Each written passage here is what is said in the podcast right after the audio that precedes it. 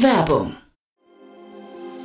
Sei dabei beim HTGF Family Day am 11. und 12. Juni in der Station Berlin. Für zwei Tage voller Inspiration und Business. Tauche ein in ein einzigartiges Netzwerkerlebnis mit bis zu 1500 Teilnehmenden. Erkunde das innovative Seed- und Later-Stage-Portfolio des Hightech Gründerfonds. Lass dich vom vielseitigen Programm inspirieren und knüpfe wertvolle Kontakte. Sichere dir jetzt dein Ticket. Mehr Informationen findest du unter www.family-day-htgf www.startup.de.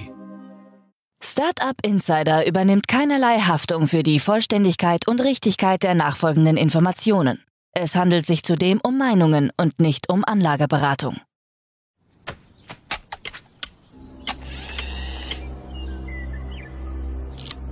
To infinity and beyond!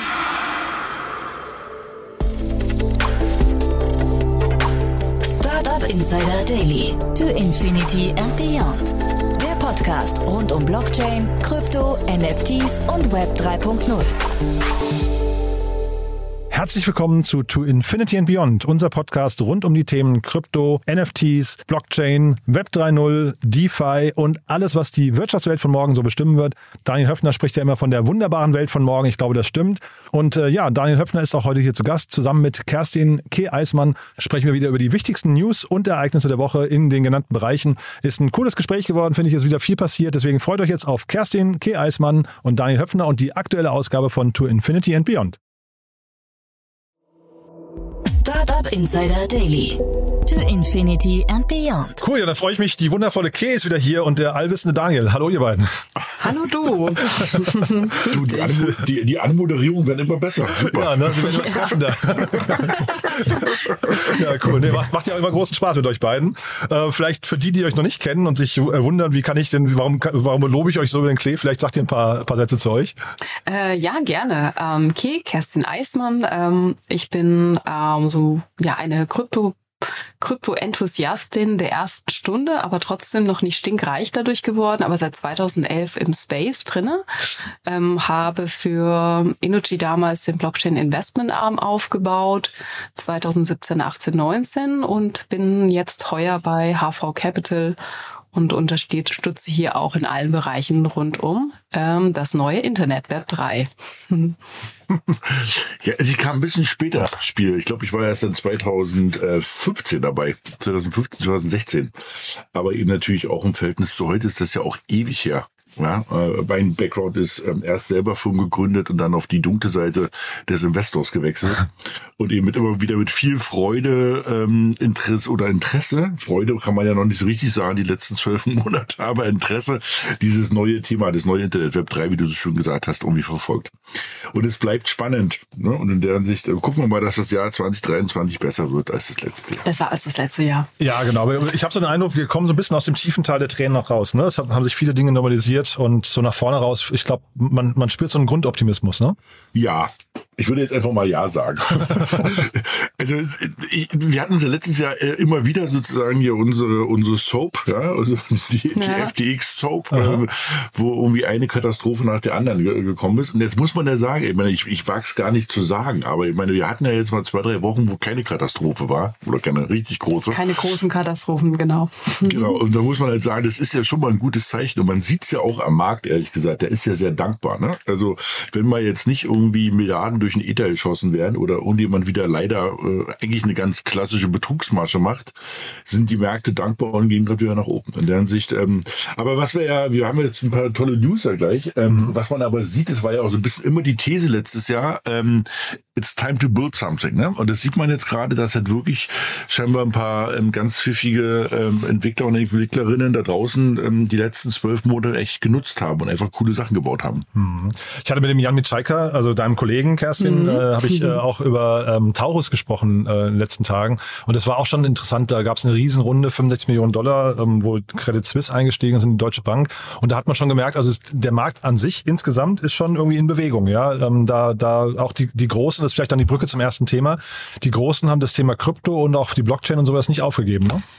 Nee, im Noch- Gegenteil. nee, also genau. ähm, das ist ja, ich meine, das ist ja das, was wir eigentlich immer auch als Indikator ein bisschen nehmen. Wie gehen die Großen mit dem Thema um und äh, Siemens, die aber, muss man sagen, auch schon seit vielen Jahren im Research-Bereich sich mit Blockchain beschäftigt haben. Die haben jetzt äh, eine Anleihe äh, emittiert ähm, auf einer öffentlichen Blockchain, was mich an der Stelle auch sehr gefreut hat, weil viele nutzen ja dann doch irgendwie auch solche Hybride oder private Blockchains. Die haben, ähm, wie gesagt, eine Anleihe rausgegeben mit einer einjährigen Laufzeit über sagenhafte 60 Millionen, haben sich hier für Polygon entschieden äh, und ähm, Genau, das Ganze kann dann über die Börse Stuttgart ähm, gehandelt werden. Also alles eine richtig solide Geschichte. Kooperieren auch hier mit den, ich sag's auch immer schon, den Fintech-Playern von Deutschland zusammen, mit der Privatbank äh, Haug ähm, auf Häuser Lampe. Die haben sich da um das ganze Thema der Registrierung bemüht, aber die kümmern sich dann auch um die ähm, Custody, also um die Verwahrung der äh, Private Keys von, von Siemens quasi. Das hat mich echt gefreut, das zu hören. Das gibt dem auch vielleicht dem, dem Gefühl oder der Stimmung gerade in Deutschland ein bisschen so wieder einen positiven Hype. Und auch, dass man sagen kann, dass einfach viele Vorteile daran liegen. Ne? Äh, eine Anleihe, ähm, eine tokenisierte Anleihe herauszugeben. Weil Du kannst die jederzeit äh, und weltweit dann handeln. Du hast mehr Liquidität an dem Start. Und ähm, wenn die einmal auf dem äh, Ledger drauf ist, kannst du auch einfach als, ähm, können die Emittenten viel transparenter und effizienter äh, die jeweiligen Wertpapiere ausgeben und handeln lassen.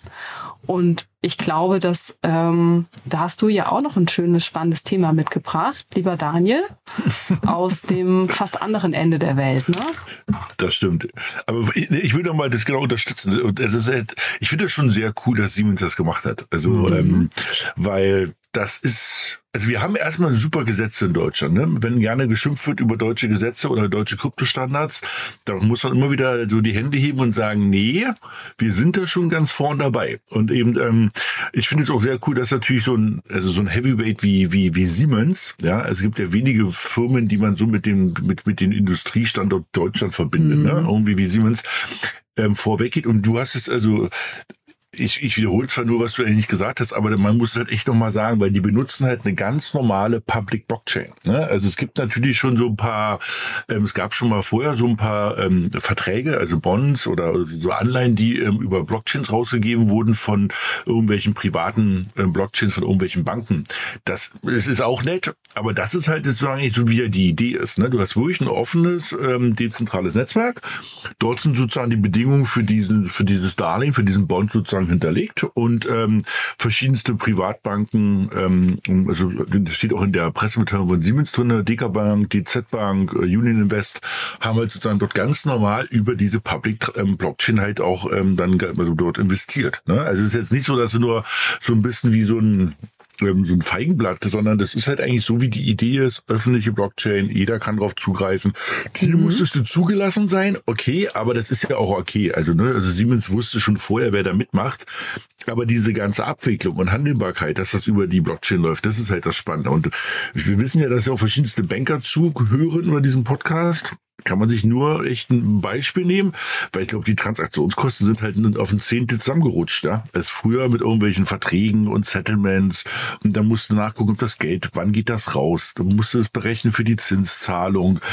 Es fällt halt alles weg. Ne? Du hast es halt auf der Blockchain hinterlegt als ein Smart Contract und das berechnet sich halt alles alleine. Das ist schon cool. Ja, und wie du gerade sagst, äh, dass das, das Spannende ist, dass halt auch wirklich die etablierten Player hier alle mitgemacht haben, eine, eine DZ-Bank und wie sie alle auch heißen und dass man hier auch dieses, weil du auch gesagt hast, Deutschland ähm, auch schon Vorreiter im Bereich der Regulierung, dass man hier das elektronische Wertpapier quasi ausgenutzt oder genutzt hat. Das ist ja auch erst 2021 in Kraft getreten. Also man hat schon hier das Gefühl, dass man hier sich ein bisschen auch als Vorreiter ähm, im Kapital- und Wertpapiermarkt etablieren möchte. Und ich glaube, das Papier hat sogar ein, ein richtig gutes Rating bekommen von S&P. Äh, also das ist jetzt nicht irgendwie so ein klein, klein Mickey Mouse, sondern das hat schon eine gewisse, schon einen gewissen Bums. Ja, ich wollte noch kurz, kurz fragen, ist das äh, quasi jetzt Siemens, die da so innovativ sind, oder ist es Haug auf, äh, Aufhäuser Lampe, ähm, die quasi ein, äh, ein neues Produkt auf den Markt gebracht haben und gesagt haben, die, diese äh, Emission eben auf der Blockchain, das ist etwas, was äh, quasi jetzt mal vielleicht in der Zukunft auch öfters sehen wird? Ich glaube, also sowohl als auch. Also Siemens mhm. hat im RD-Bereich schon vor Jahren, als Blockchain noch so ein bisschen anrüchig war, angefangen zu überlegen, wie kann man, also wie, wie kann man auch ähm, sozusagen digitale Zwillinge von ihren ganzen Turbinen äh, auf eine Blockchain packen und hat hier extrem viel Research betrieben. Oder ich glaube, sie haben jetzt auch einen Standard für Green Energy herausgegeben, dass du tracken kannst, ähm, ob grüner Strom durch deine Anlage gelaufen ist oder nicht. Also sind da, das ist jetzt nicht nur so eine kleine, kleine Entscheidung aus dem, äh, aus der Trading-Abteilung, würde ich sagen.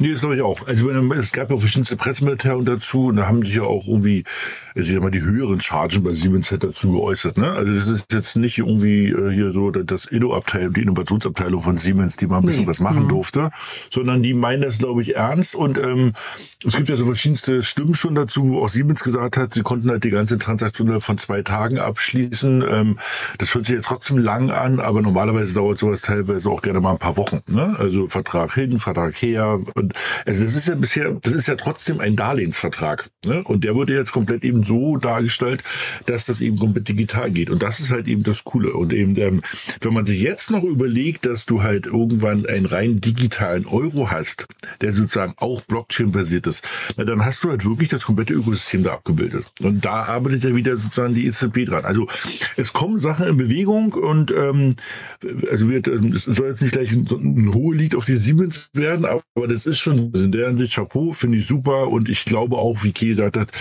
also muss man beiden sagen, dass es cool war. Ne? Also meine, die Haug ähm, Aufhäuser Lampe haben sich das natürlich ähm, konzipiert, ausgedacht und es muss ja auch alles funktionieren und getestet. Aber es gehört natürlich auch so ein Heavyweight wie Siemens dazu, der es dann halt auch macht. Ne? Mhm. Aber wir gehen mal weiter. Ne, irgendwie, wir bleiben, wir bleiben in dem Bereich. Also, und zwar, wer jetzt auch was Ähnliches gemacht hat, ähm, ist nämlich Hongkong. Und ähm, das ist halt auch wieder natürlich ganz spannend, weil Hongkong gehört ja zu China und die haben halt sozusagen auch ihren ersten, ähm, ähm also tokenisierten Bond, also das ist auch noch ein Green Bond, also geht sozusagen um das ganze Thema grüne Technologie, haben sie 100 Millionen US-Dollar eingesammelt. Und ähnliches Thema, das heißt sozusagen auch komplett auf die Blockchain abgelegt. Es ist komplett das ganze Settlement, also wer investiert rein, wann werden welche Zinszahlungen fällig, wann wird das sozusagen wieder, also redeemed, ist zurückgezahlt. Das ist komplett auf der Blockchain abgelegt. Und jetzt sozusagen ist das, ich sag mal jetzt noch so noch einen Meter weiter ähm, als Siemens, weil es ist jetzt halt der Staat. Ne? Also das ja. heißt sozusagen, das ist wirklich die die die ähm, Administration des, also von von von China. Also das ist zwar die Sonderwirtschaftszone Hongkong, aber erstmal gehören die trotzdem zusammen. Also wo du siehst, okay, wir also wir klettern diese Leiter gerade hoch. Ne? Also wo ähm, letztes Jahr alle gesagt haben, oh Gottes Willen, ähm, was wird denn das hier alles mit dem mit dem mit der Web 3 und dem mit dem Blockchain-Thema? Das sind irgendwie die gleichen Rufe wie hier so bei als der, dass der neue Markt damit zusammengebrochen ist, wo alle geglaubt haben, wir schalten das Internet wieder ab. Nee, das Internet wurde nicht abgeschaltet und nee, die Blockchain wurde auch nicht abgeschaltet. Und jetzt ist sozusagen Siemens dabei in Deutschland und eben in, in, in, in Asien macht sozusagen der chinesische Staat mit 100 Millionen. Und das ist halt auch cool. Ja, also ich, äh, äh, witzigerweise ist es so ein bisschen ja, wie Ethereum gestartet hat, ne, mit der Philosophie eigentlich, den ganzen Finanzmarkt ähm, mhm. zu disruptieren, innovativer zu gestalten. Und jetzt sehen wir tatsächlich die, die ersten großen Früchte, dass die großen Bankhäuser reingehen. Ich finde es auch hier spannend. Also eine kleine negative Komponente, also sie setzen ja hier auch auf Goldman Sachs und deren neue Digital Asset Plattform. Ich glaube, über die haben wir auch immer mal wieder gesprochen. Ja. Ähm, letztes Jahr. Um die Anleihe die ganz offen, ne? Das ist nee, es, glaube ich, ne? Genau, die das nutzen halt da dieses äh, Dammel, Dammel, Dammel, ja. privates Block Blockchain-Netzwerk. Ähm, aber also hier haben wir sozusagen auf der einen Seite geht es noch mehr an den Kern Staatsanlage, auf der anderen Seite auf der technologischen Ebene bisschen weiter weg von der von der eigentlichen Philosophie. Aber ja, wie du auch gesagt hast, ne? Das äh, Grundsentiment ähm, ist positiv und ich merke es ja auch, um das ganze Thema abzuschließen, dass es auch großes Interesse gibt, jetzt neue Assets auch zu verbriefen, wie Musikrechte. Das finde ich persönlich auch super spannend als Assetklasse. Mhm. Also mhm. ähm, denke ich, da werden wir dieses Jahr viele spannende neue Bereiche sehen ähm, im Wertpapiersegment. Äh, naja, neue Möglichkeiten, sein Geld auszugeben. Das heißt, Schulden machen auf der Blockchain geht Schulden gut. machen, jetzt Schulden machen auf der Blockchain. Jetzt ja. zuschlagen. Das, das, das Gute ist, die beiden laufen ja jeweils ein Jahr. Ne? Das heißt, das kann man sich mal so ein bisschen den Kalender einmarken, äh, weil ich glaube, wenn das sauber durchläuft, also, also die Rausgabe hat funktioniert. Das ist die Frage, ob das ganze Redemption-Thema, also die, mhm. die Rückgabe äh, funktioniert ich gehe jetzt mal davon aus, ne, aber you never know. Aber dann werden wir einen richtigen Boom danach sehen. Weil das bedeutet halt, dass du eben, ähm, es ist ja wieder so die gleiche Philosophie ähm, wie ähm, also dieses, diese, diese offene Welt. Ne? Also dann kann halt eben Siemens die nächste Anleihe rausgeben Du musst dir vorstellen, bisher müssten die ja immer ihre Kreditnehmer natürlich irgendwoher kennen und wissen. Und dann musstest du die anschreiben, mit denen telefonieren, dann hast du dich über den Zins geeinigt und Laufzeiten geeinigt. Und dann hat eben die Bank von Bolivien gesagt, alles klar, äh, mhm. wir machen hier auch mit 50 Millionen mit. Wenn das halt komplett irgendwie auf der Blockchain ist, dann kannst du das halt irgendwie nochmal viel, viel einfacher auch in die Welt tragen. Und da können auch viel mehr andere Institutionen auf einmal mit spielen oder mit investieren, ja, nicht spielen, aber mit, mit investieren. Und deshalb, ich glaube, das wird einen richtigen Boom nochmal geben. Und das, was Key gerade gesagt hat, also das Thema die Musik, da gab es doch gerade mit Rihanna so eine Diskussion, ne? Die irgendwie, ähm, wo, wo es darum ging, ähm, kann man bestimmte Lieder von ihr dann auf der, also die Rechte sich sozusagen teilen. Das ist halt, das ist auch cool, das stimmt natürlich. Ja, auf ähm, Another Block, genau, ja. Das ist jetzt vielleicht eher Retail, ne? Also da hast du dann eher als Retail-Person die Möglichkeit, von ihre, ihre Rechte teilweise zu halten und von den Umsätzen zu partizipieren. Und dann setzen die da auch so auf abgefahrene neue Technologien wie Superfluid. Also kriegst du dann deine, deine Umsätze als Retail-Investor wirklich in, in Sekunden. Also es wird dann Sekunden genau äh, genettet, auch super spannend. Also da tut sich einiges. Mhm. Und ihr habt aber nicht dieses Gefühl, dass dadurch dann wieder, äh, sag mal, so, so Fraud und sowas äh, vielleicht oder, oder zumindest so, so vielleicht Überbewertungen dann Tor und Tür geöffnet wird? Das sind ja zwei verschiedene Sachen, ne? Ja. Also, ähm, ähm also Überbewertung, also sozusagen Hype, nenne ich es jetzt mhm. mal, ne? Ja, genau. Ja, Gott, doch, ehrlich ja. gesagt, wenn ich bisschen, ehrlich bin, ne? ja, ja. Wird's auf jeden, also ähm, ist das auf jeden Fall natürlich ähm, so, so, so, so ein Door-Opener für so ein Hype-Thema. Fraud, deshalb habe ich gesagt, das muss man unterteilen. Ja, ja, das stimmt schon. Eher ja. nicht, ne? Also ich mhm. glaube, das kann gerade dazu führen, dass du halt bestimmte Fraud-Sachen eher reduzierst, ne? Weil ich mache mal wieder ein Beispiel. Wenn jetzt zum Beispiel irgendjemand sagt, du kannst dich hier beim äh, an, an, an Regenwald äh, in Argentinien beteiligen, äh, da stehst du da, kaufst irgendwie so ein Stück Papier sagst, ich habe überhaupt keine Ahnung, ob das stimmt oder was da das ist. Ne? Wenn das natürlich eben komplett ähm, tokenisiert ist, ähm, so wie Kegra sagte, dass verschiedenste neue Assets auf diese Blockchain Tokenisierung wandern, mhm. dann kannst du es unter Umständen ruhig bis runter nachweisen, was für ein Wald, was für ein Investment. Und mhm. das ist natürlich wieder ganz spannend, klar. Ne? Weil man, es gibt halt da draußen natürlich auch ähm, also riskantere, aber natürlich vielleicht auch lukrativere Investments. Mhm. Und da kommen natürlich viele Leute auch nicht ran, weil es den Zugang nicht gibt. Ich meine, versuch mal irgendwie dich zu beteiligen in Argentinien an einer, an einer, an einer Fastfood-Kette. Mhm. Das ist ja fast ja. nicht möglich, ja.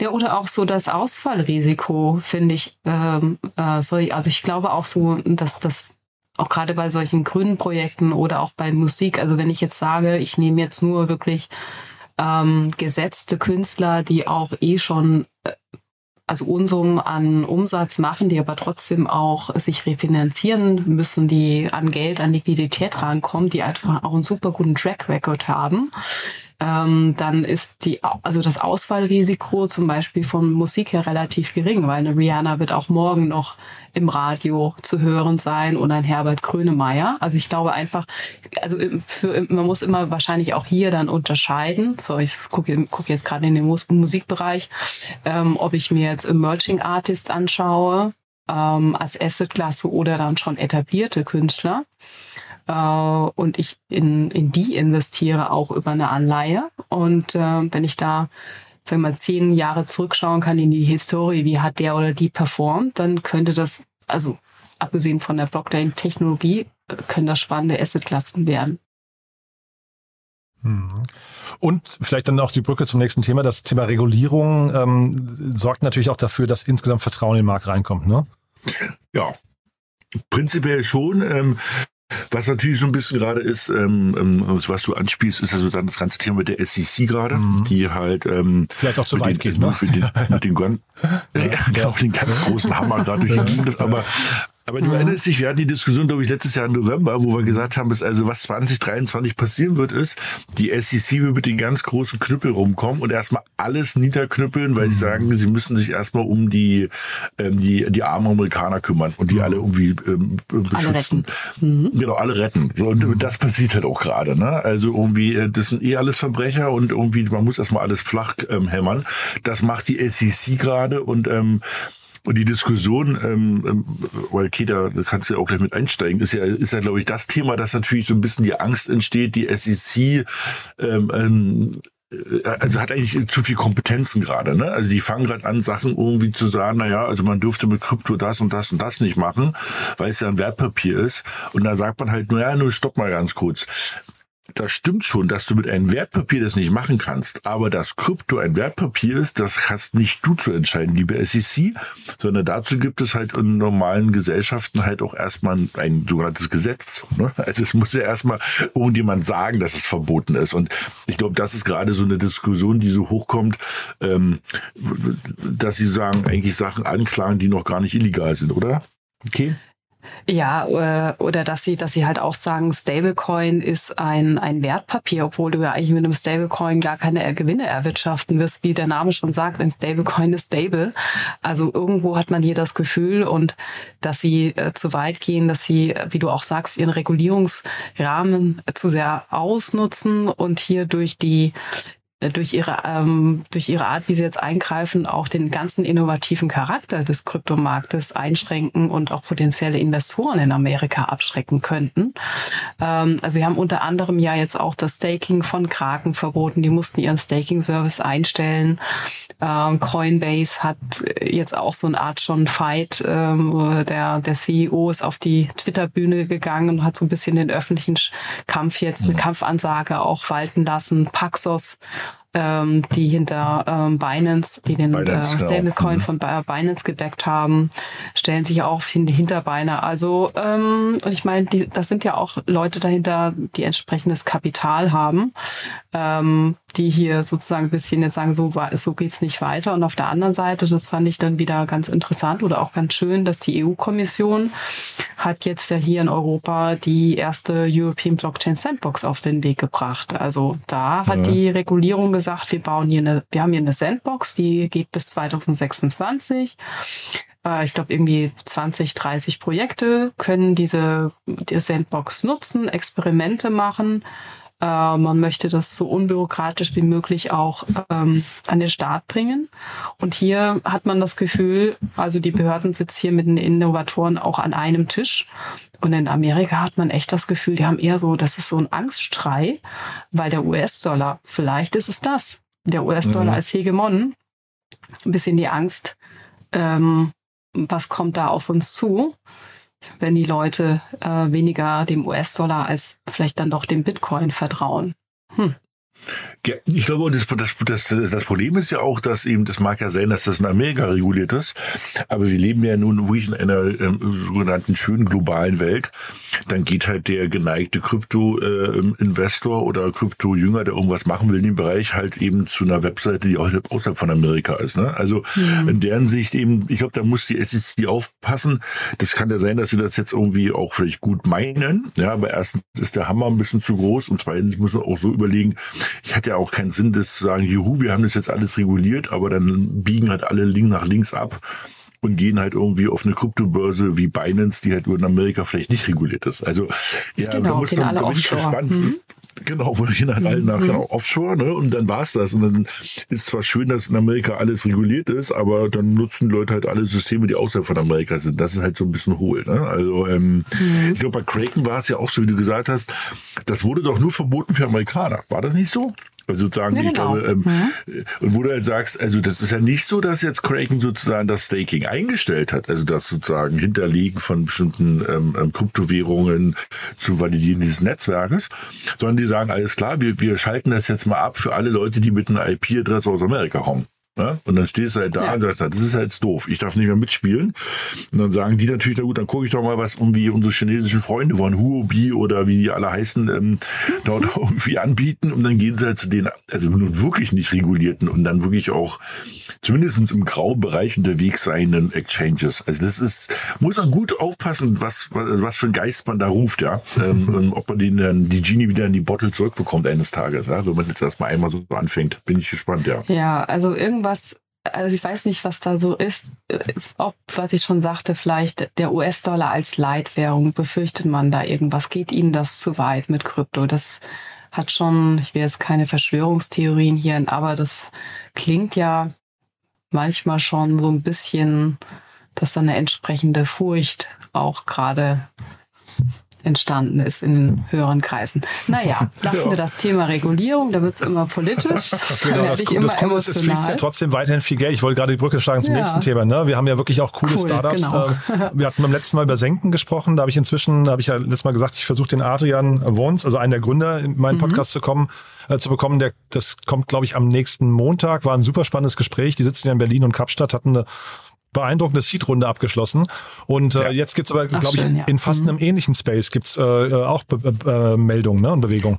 Ja, genau. Also Carbon Place. Carbon Place hat sich ähm, eine 45 Millionen US-Dollar Finanzierungsrunde sichern können. Das ist auch wieder ein Blockchain-Startup, das sich auf ähm, die Reduzierung von CO2-Emissionen spezialisiert hat und was macht, was die machen, auch ähnlich zu senken. Die bringen Käufer und Verkäufer von Carbon oder von tokenisierten Carbon Credits äh, ähm, zusammen. Ähm, und hier ist vielleicht wirklich auch wieder sehr spannend, Klammer auf, ähnlich zu Siemens, die Institute, also die das, äh, die das Unternehmen gebackt haben oder sogar ausgegründet haben.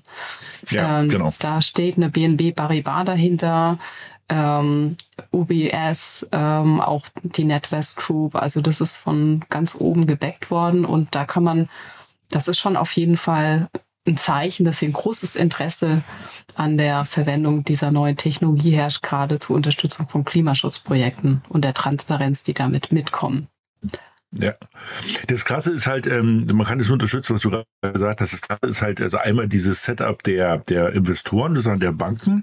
Wenn man da nochmal genau hinguckt, sieht man, dass die halt aus den einzelnen Ländern sich immer einen Champion geholt haben. Ne? Also sie haben irgendwie die, die italienische, die australische, dann, also das ist schon französische, amerikanisch, also wo du sagtest, das ist schon sehr clever und mit einem großen, wie so einem großen Schachbrett sozusagen, irgendwie würde ich mal verbinden. Ne? Und äh, ich will ja nicht sagen, dass es eine Seed-Runde ist, aber ich glaube, das ist das erste Geld, was sie eingesammelt haben. Aber es ist halt sowas wie eine Ausgründung.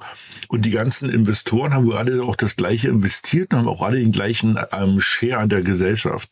Ja, also nicht, dass wieder irgendeiner anfängt und sagt, ja, aber dein Spielzeug ist ja größer als mein Spielzeug. Und ähm, sondern nee, die haben alle das gleiche bekommen und eben ähm, sitzen in UK, ne, also sozusagen, also ge gehört zu Europa, also auf dem Atlas, aber sozusagen nicht mehr zur Europäischen Union. Und ähm, da bin ich mal gespannt. Also ich glaube, da wird es halt, wie du schon gesagt hast, wir haben, ähm, muss man immer wieder sagen, wir haben auch wirklich coole Firmen in dem Bereich, Senken. Ähm, ich glaube, da ist super unterwegs. Und wer ja auch noch in das Spiel reingehört, den hatten wir ja auch schon mal hier, ähm, ist halt Flow Carbon. Ne? Also das ist ja sozusagen so die ähm, ähnliches Prinzip. Es geht ja immer darum, dass du Marktplätze hast, wo du das ganze Thema CO2-Zertifikate schnell, verlässlich, transparent auf der Blockchain handeln kannst. Ne? Und ähm, das Gute, ich glaube, was ich daran so super finde, ist, ähm, die Banken machen das ja nicht aus Langeweile, sondern die werden das halt als Produkte in ihrem Bankensystem halt einbinden und vielleicht sogar an ihre Kunden, also an die Industriekunden weitergeben dass die darüber halt ihre ähm, CO2-Emissionen halt reduzieren oder zumindest ein Offsetten, besser gesagt, können. Das heißt sozusagen, das, also da muss man jetzt sagen, da bin ich mal gespannt, so was für Sekundär- und Tertiäreffekte da rauskommen. Also einmal ist es ein großer Marktplatz, 45 Millionen gesammelt, super. Das heißt, es kommt Bewegung in den Markt rein. Aber mit dem Setup, was sie gewählt haben und sage ich mal, mal gucken, was das in ein Jahr bedeutet, was die Banken da hinten so raussprühen, ob da was passiert. Das ist Ja, schon mal also irgendwie zumindest Richtung- gut für, äh, ja. auch so in Richtung wahrscheinlich Trading Desk, also Commodity Trading. Also da ähm, jetzt nicht nur für die Corporates ähm, sozusagen als eine Zielgruppe, sondern ich denke, da äh, ist großes Interesse, dass man eigentlich die Carbon Grades jetzt im großen Stil, Stil dann auch tradet und vielleicht auch en entsprechende äh, Effekte nutzen kann ja. oder Derivate dann einbaut. Und ähm, ich meine, das finde ich auch alles sehr bullish. Auf der anderen Seite habe ich auch gelernt, dass es immer noch super, super schwierig ist, den eigentlichen CO2-Footprint einer Firma wirklich zu messen. Also was Klar. ist genau auf der, was ist genau auf der, sagen wir mal, auf der Habenseite, was habe ich dir? Und äh, da fällt mir halt nur ein, dass Siemens genau auch daran arbeitet, hier Firmen dabei zu unterstützen, genau zu wissen, was ihr. Das ist hier wie bei einem Konto. Ich muss ja wissen, wie viel, wie viel mhm. ich auf der einen Seite habe. Und ich glaube, da gibt's wahrscheinlich auch für nicht nur für Siemens, sondern auch für viele Startups Potenzial, hier noch genauer zu werden, dass man das matchen ja. kann. Ja, das stimmt. Also da, da, also, du hast recht, das wird schon noch ganz spannend. Also ich meine, das fand ich jetzt hier bei Carbon Place auch so ganz cool, dass ja, die haben sich so ein bisschen für das, für das Swift äh, der, der Finanzindustrie sich verglichen, ne? oder Swift des Carbon-Marktes. Das heißt sozusagen, sie sind im Hintergrund und machen das ganze Clearing. Mhm. Also man sieht halt, dass sozusagen da wirklich gerade ähm, große Kräfte, große Gelder, große Player reinkommen. Und ähm, wir haben ja also seit über ein Jahr immer wieder das Thema also man nennt es ja als Buzzword dieses Refi, also Regenerated Finance, wo man sagt, wir, wir heilen den Planeten. Ähm, ähm, das ist halt wirklich spannend. Und der, der Gründer oder der CEO, ähm, der kommt halt auch aus dem Bereich. Ne? Also er hat irgendwie mehrere Jahre wirklich auch so eine Hardcore-Trading-Plattform ähm, ähm, geleitet. Weil du sagst, okay, das ist jetzt mit Anlauf und das wird, glaube ich, irgendwie ganz richtig. Das schauen wir mal. Ne? Also, mhm.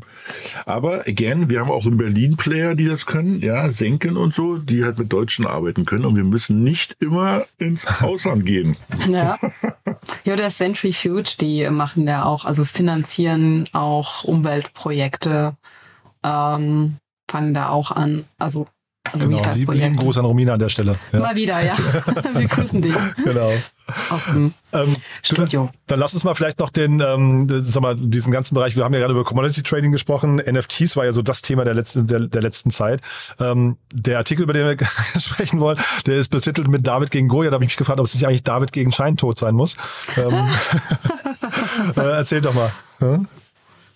Ja, also ähm, Plur, es geht um Plur. Das ist auch wieder ein neuer dezentraler NFT-Marktplatz, ähm, der es einfach dir als Benutzer ermöglicht, auch NFTs, also digitale Kunstwerke zu kaufen und zu verkaufen.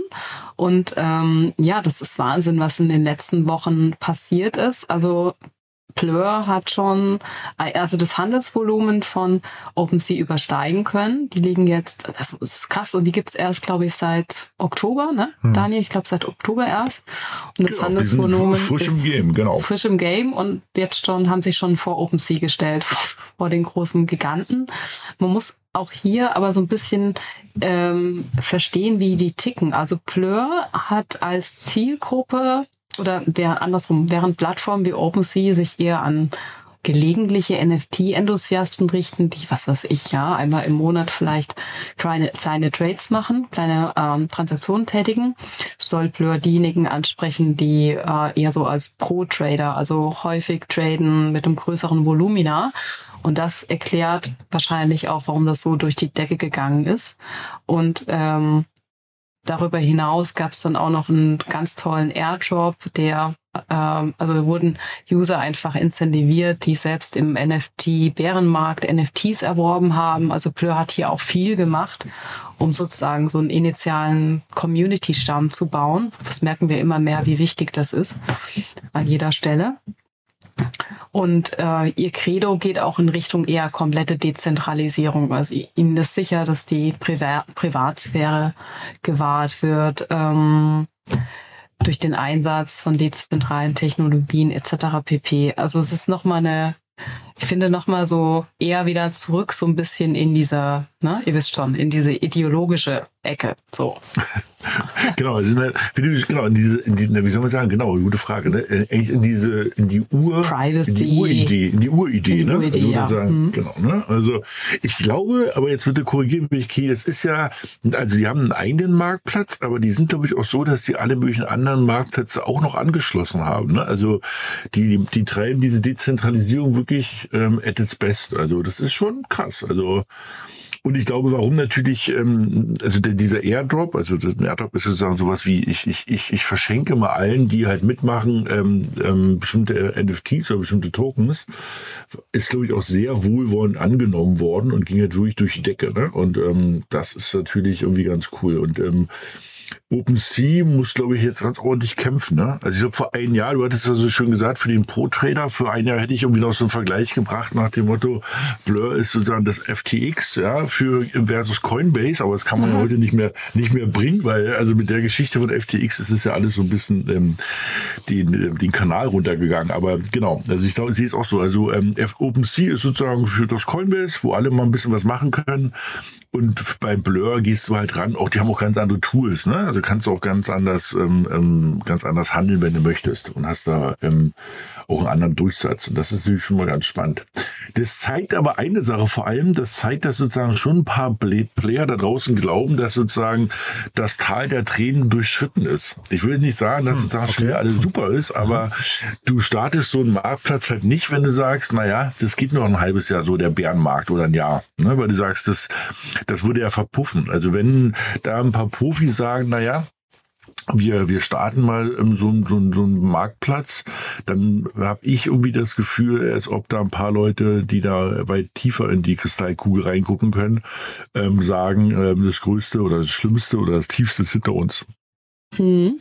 Also ich finde, man sieht auch, äh, man sieht es auch wieder so ein bisschen, wie investiert wird oder welche welche Kryptofunds von sich ähm, zu sprechen machen. Das ist ja auch immer so ein Indikator. Ne? Also jetzt im in Q1 gab es, ja, ich glaube, CoinFund. CoinFund hat einen neuen Early Stage Wert 3 Fund aufgelegt mit 300 Millionen oder irgend sowas. Äh, Shima Capital, die haben auch nochmal nachgelegt mit 200 Millionen. Hashkey, die kennt man ja auch vom Namen her, also zumindest so ein bisschen in, der, in meiner Bubble, ähm, die auch mit 500 Millionen. Also das sind auch schon mal Zeichen, ähm, dass einfach die Investoren erstens in der Lage waren, das Geld äh, zu raisen von ihren LPs, aber auch willens sind zu investieren. Mm, Und ich finde es dann auch spannend, also auch so kleine Rand, Randinformationen oder Randnews, dass dann auch eine Bitcoin Group irgendwie nebenbei dann mal das Bankhaus Van der Heid akquiriert hat. also oder dann auch die eigenen Player selbst, SushiSwap hat irgendwie ein anderes Protokoll ähm, acquired, das Vortex-Protokoll. Also da passiert unglaublich viel. Ja. Und jetzt warten wir im März, das ist ja mein Lieblingsthema, immer auf das Shanghai-Update. Da bin ich auch nochmal gespannt, wie sich das dann auf den Markt auswirken wird, wenn man seine ISA dann unstaken kann. Locker ob, flockig, die wie man möchte. ob, ob, ob die SEC dann nicht erstmal alle ins Gefängnis schickt oder so. wird langsam voll. Ja. Ähm, Die wird halt so ein bisschen der Ja, ja, unkalkulierbare Faktor da drin vielleicht, ne? Ja. Ja, also das, ich glaube schon auch. Das ist schon irgendwie noch so ein bisschen ähm, der Elephant in the Room. Ja, also und ich glaube, deshalb die SEC weiß das natürlich auch irgendwie, äh, die bestimmt was da so passiert in den nächsten Wochen und die werden sich jetzt auch bestimmt noch mal richtig da positionieren. Ich bin auch mal gespannt. Ja. Ist aber again eine Möglichkeit, als Deutschland oder als Europa sich halt gut zu positionieren. Und äh, das ist schon ganz cool. Also wir müssen ja nicht immer nur folgen. Man kann ja auch mal vorne weglaufen als Europa. man kann ja auch mal lieben, ja.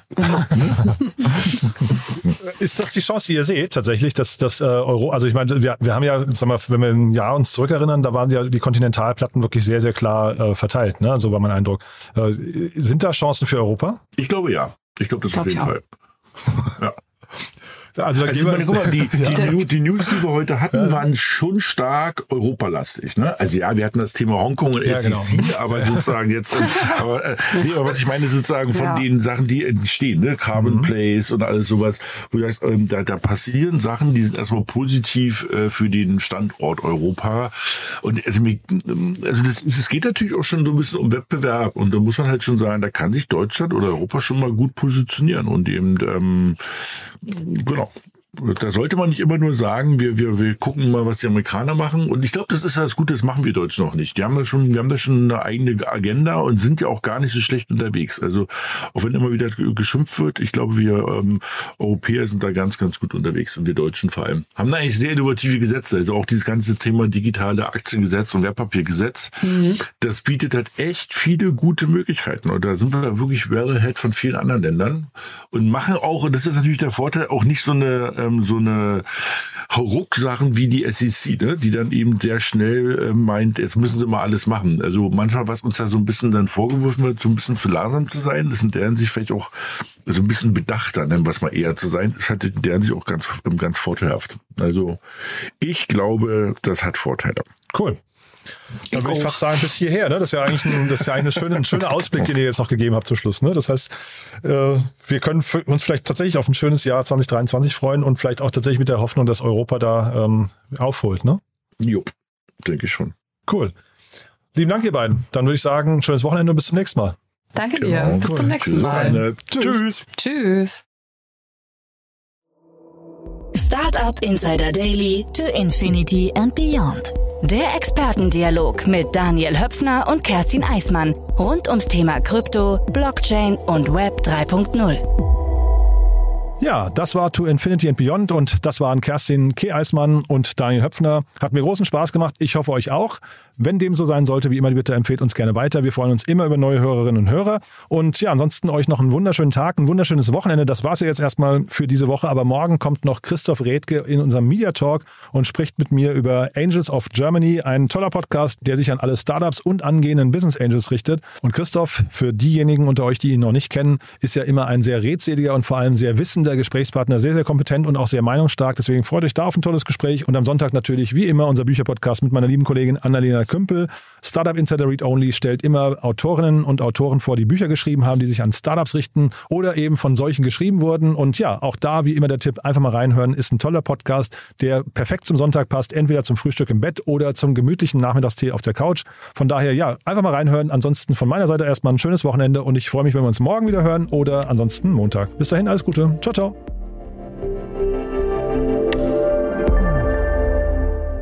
Diese Sendung wurde präsentiert von Fincredible. Onboarding made easy mit Open Banking. Mehr Infos unter www.fincredible.io.